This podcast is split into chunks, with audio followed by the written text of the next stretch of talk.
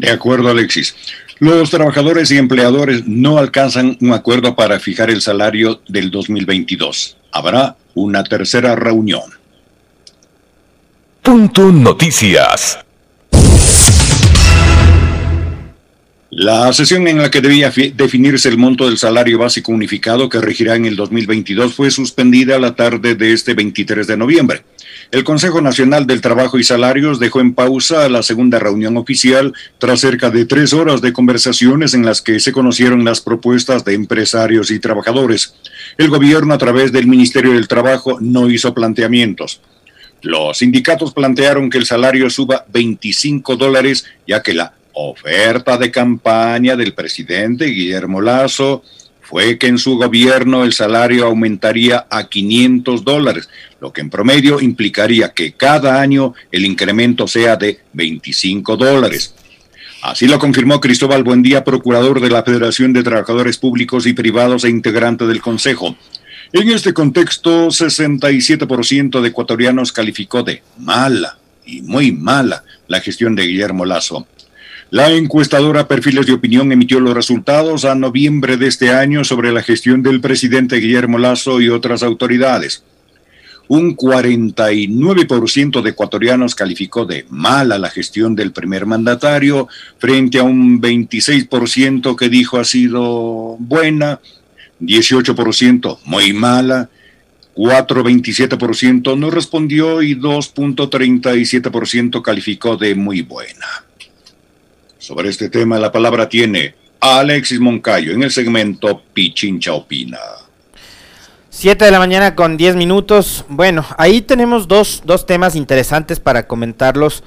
Uno, lo que vendría a convertirse en un nuevo incumplimiento de lo que fuera parte de las ofertas de campaña del candidato entonces Guillermo Lazo, que era incrementar el salario de 400 a 500 dólares.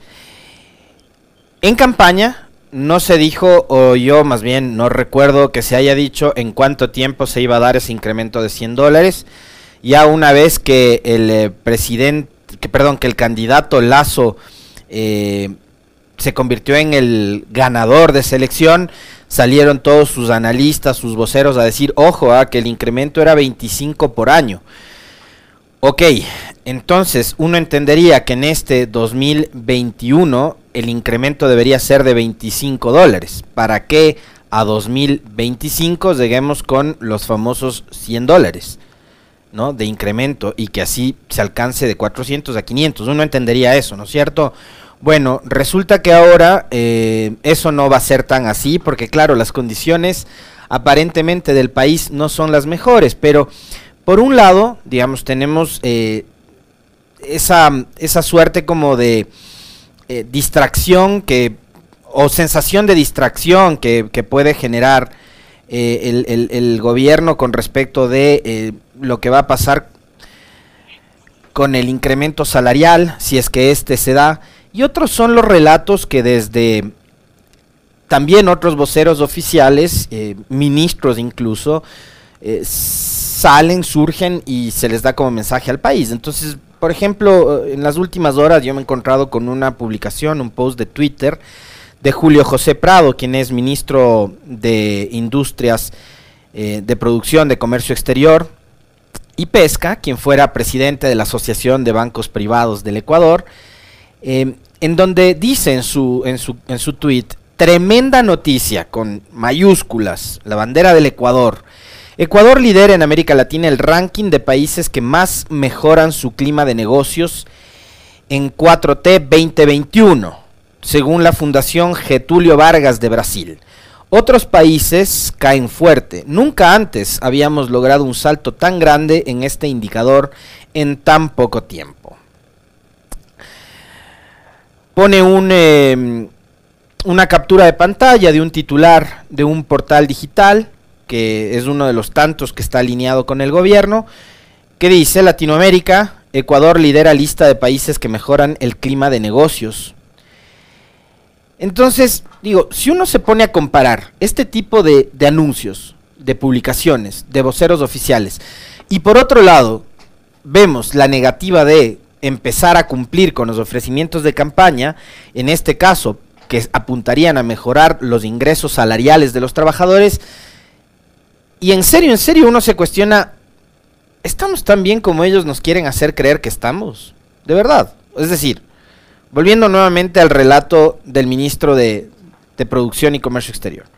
Ecuador lidera en América Latina el ranking de países que mejoran su clima de negocios.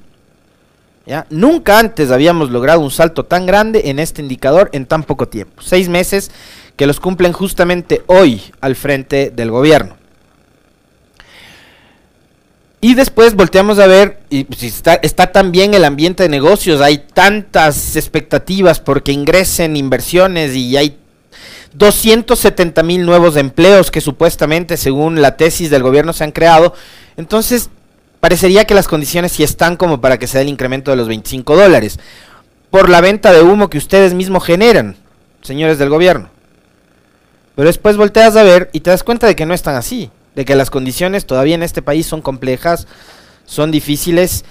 Y lo que están haciendo es nuevamente jugando y minando la credibilidad del presidente. Y eso ya se refleja en lo que complementaba la nota que daba lectura el profe. El titular del portal digital de nuestra emisora dice que el 67.38% de los ecuatorianos consultados por la encuestadora Perfiles de Opinión califican de mala y muy mala la gestión de Guillermo Lazo. El pastel se divide de la siguiente manera. Como muy mala, la gestión de Lazo la califica el 18.23% y como mala el 49.15%. Es decir, un total de 67.38% de los encuestados dicen que es mala la gestión del presidente. Apenas el 2.37 dice que es muy buena y el 25.98 dice que es buena. Es decir, el presidente tiene ahora mismo menos del 30% de calificación positiva según el estudio que ha desarrollado en los últimos días la encuestadora Perfiles de Opinión. Esta encuesta, tengo entendido en la ficha técnica, dice que se consultó a 621 personas de Quito y Guayaquil del 13 al 15 de noviembre, a personas de 18 años en adelante con un 95% de confianza y un margen de error de 4.01. Es decir, este estudio se lo hace justo el fin de semana en que el Ecuador vivía con estupor, con, con desazón, con este, decepción, esta última masacre que ocurrió el pasado viernes 12 de noviembre. Entonces, esta, esta encuesta me parece que de alguna forma y casi de inmediato también recoge probablemente eh, todo el mal sabor que nos dejó aquel episodio violento, sangriento de ese viernes 12 de noviembre. Es en Guayaquil donde registra una mayor calificación negativa. Y fíjense ustedes, este dato es eh, interesantísimo porque, porque el presidente Lazo es guayaquileño. El presidente Lazo ganó la elección en alianza con el Partido Social Cristiano que tiene su bastión político justamente en la provincia del Guayas y en Guayaquil. Un 55.14% de personas consultadas en Guayaquil califica como negativa la gestión del presidente Lazo.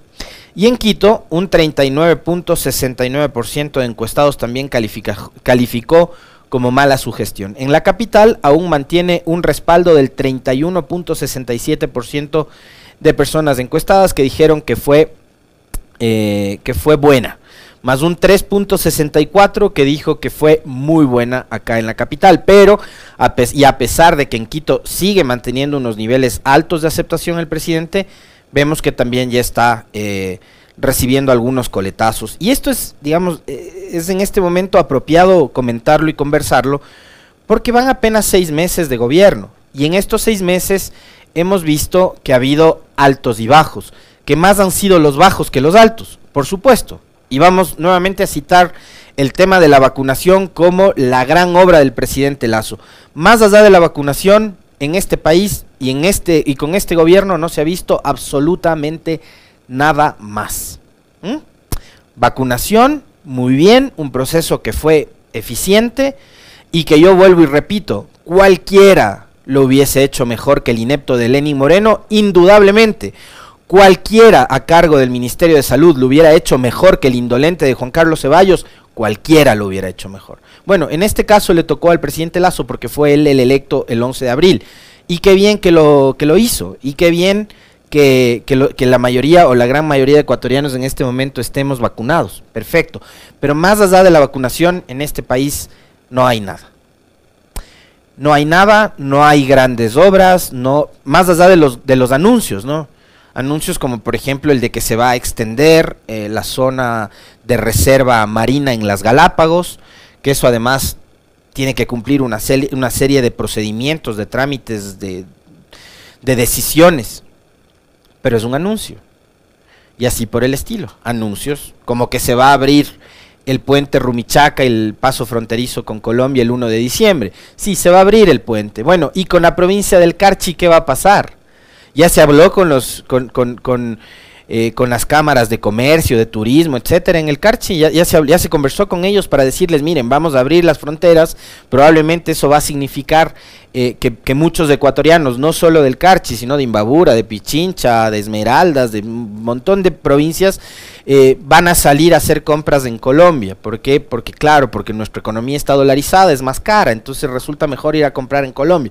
Ya se habló con ellos, se van a adoptar algunas medidas para que no termine siendo perjudicial para la provincia del Carchi esta apertura de la frontera, o simplemente nos quedamos con el anuncio de junto al presidente Duque y nuevamente este evento social que está muy bien para las fotos eh, en estos salones eh, bastante llamativos, ¿no? Muy formales para el protocolo. Eh, y nos quedamos con el anuncio de que se abre el paso a la frontera y listo.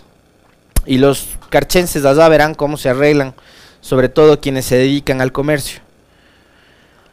Anuncios, ¿no? Pero también creo que esto nos tiene que hacer reflexionar a los ecuatorianos con respecto de lo que hacemos y las decisiones que tomamos cada vez que vamos a las urnas. O sea, créanme, eh, esto también a uno le hace le hace eh, y, le convoca a, hacer autocrítica, ¿no? somos realmente responsables cada cuatro años, cada dos años o el tiempo que nos toque ir a las urnas para elegir, para decidir el destino de este país. ¿Somos lo suficientemente responsables los ecuatorianos?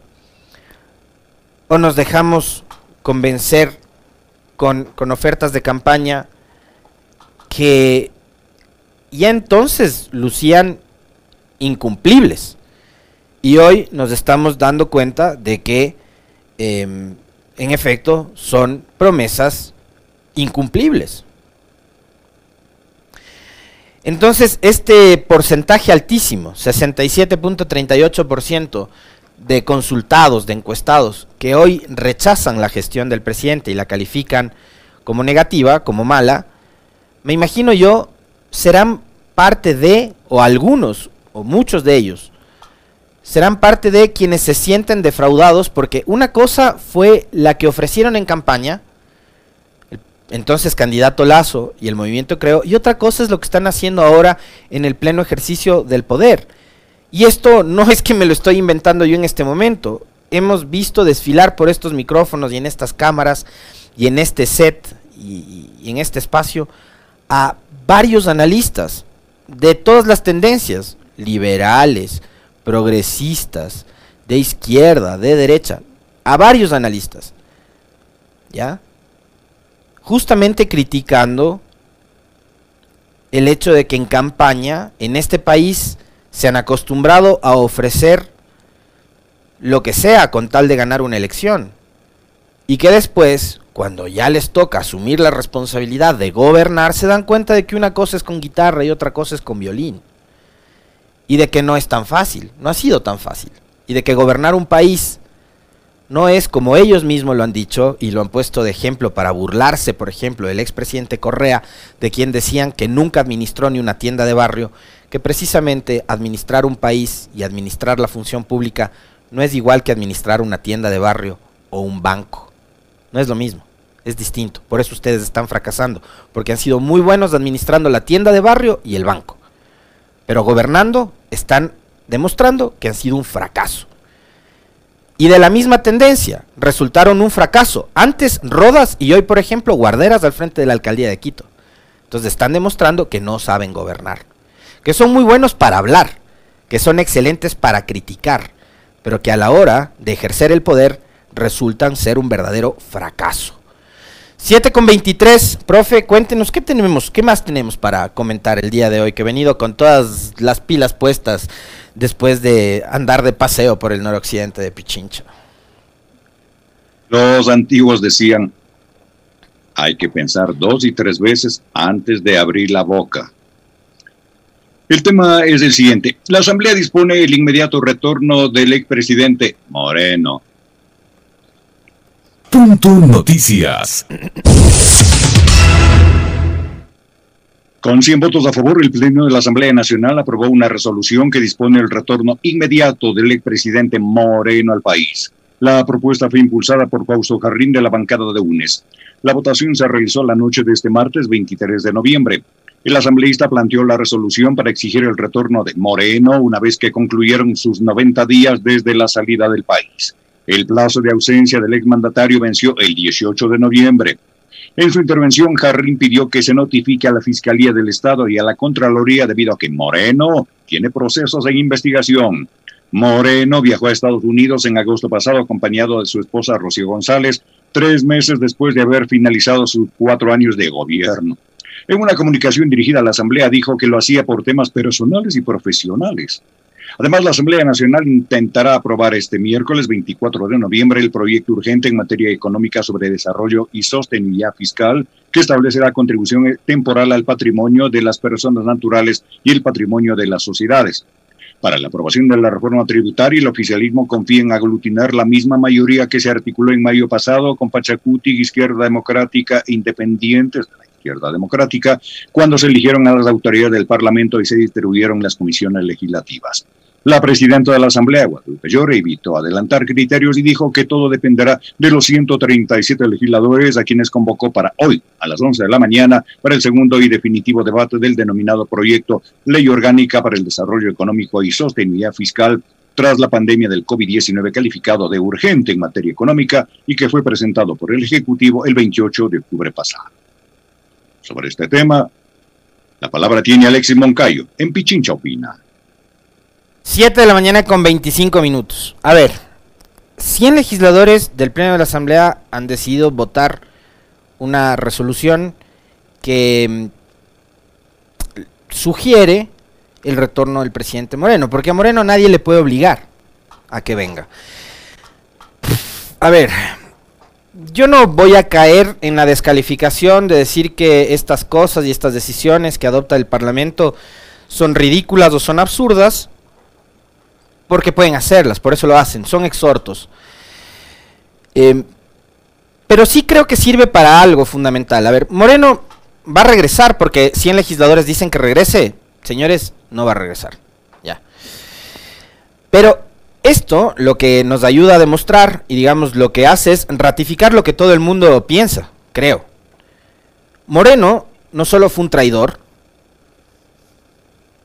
con un proyecto político y con el país. Ojo, yo siempre recalco e insisto en esto. Moreno no es que le traicionó a Correo, no, es que le traicionó a, la, la, dirigencia de Alianza País. No, no, no. Moreno traicionó al Ecuador entero. Porque él también, y ya se está volviendo costumbre eso, ¿no? Se está volviendo costumbre eso. Por eso les decía, cuando vayan a votar, o cuando vayamos a votar, vayamos pensando bien cómo vamos a votar aunque a algunos les cae mal que se los diga y se los recuerde, hay otros que en cambio a mí me acusan de haber votado por ese inepto. Yo no voté por Moreno, jamás hubiera votado por Moreno. No lo hice. Eh, pero se está volviendo costumbre eso de en campaña ofrecer las 325 mil casas, el plan toda una vida, los abuelitos, los niños, no sé qué, pintar un país de, de colores y cuando ganas la elección, decides hacer lo que te da la gana. Es idéntico a lo que estamos viviendo ahora, porque se ganó con una serie de ofertas que a todo el mundo le hacían creer de que el Ecuador en seis meses, perdón, en 100 minutos se iba a convertir en Narnia y resulta que no. Resulta que no, que no cumplen con los arroceros, no cumplen con los transportistas, no cumplen con el aumento del sueldo, etcétera, etcétera, etcétera. Entonces lo que ayuda eh, esta decisión de la Asamblea es para nuevamente demostrar que Moreno es un tipo mentiroso. Es un farsante. ¿Saben por qué? Porque justamente hace un poquito más de tres meses, a mediados o finales de agosto, Moreno le dijo a la presidenta de la Asamblea y al país, a través de un comunicado que llegó a la Asamblea media hora, media hora antes de que él aborde un avión y se mande a mudar a los Estados Unidos, me voy, pero vuelvo en tres meses. Eso dijo Lenny Moreno, que regresaba en tres meses. Bueno, hoy está demostrado una vez más, y este, este exhorto, este pronunciamiento de la Asamblea, sirve para eso, para demostrar de que Lenny Moreno es un tipo que no tiene palabra, y que un tipo sin palabra gobernó este país cuatro años. Y que los ecuatorianos, si es que algún día, ojalá sea así, porque además se convirtió en el museo más visitado de este país, Ojalá algún día podamos volver a hacer recorridos, visitas, guiadas, tomarse fotos, etcétera, en los pasillos, en los patios del el Palacio de Carondelet. Cuando volvamos algún día a ese Palacio de Carondelet y entremos al Salón de los Presidentes, también conocido como Salón Amarillo, vamos a voltear a ver los retratos y vamos a encontrarnos con el retrato de un traidor y de un mentiroso farsante, el de Lenin Moreno. ¿Se han puesto a pensar ustedes en, lo grotesco que va a resultar ver a ese personaje ahí entre los que gobernaron este país? Bueno, nos gobernó cuatro años. Responsables de eso hay montones. Desde, lo, desde los que lo pusieron como candidato hasta los que lo protegieron hasta el último día. Y ahí van de izquierda a derecha. ¿Mm? Pero aunque a algunos les resulte ridículo este exhorto, este pronunciamiento de la Asamblea, creo que nos ayuda a recordar la clase de cínico que tuvo como presidente este país. Eso fue Lenín Moreno, un cínico, un mentiroso y un traidor.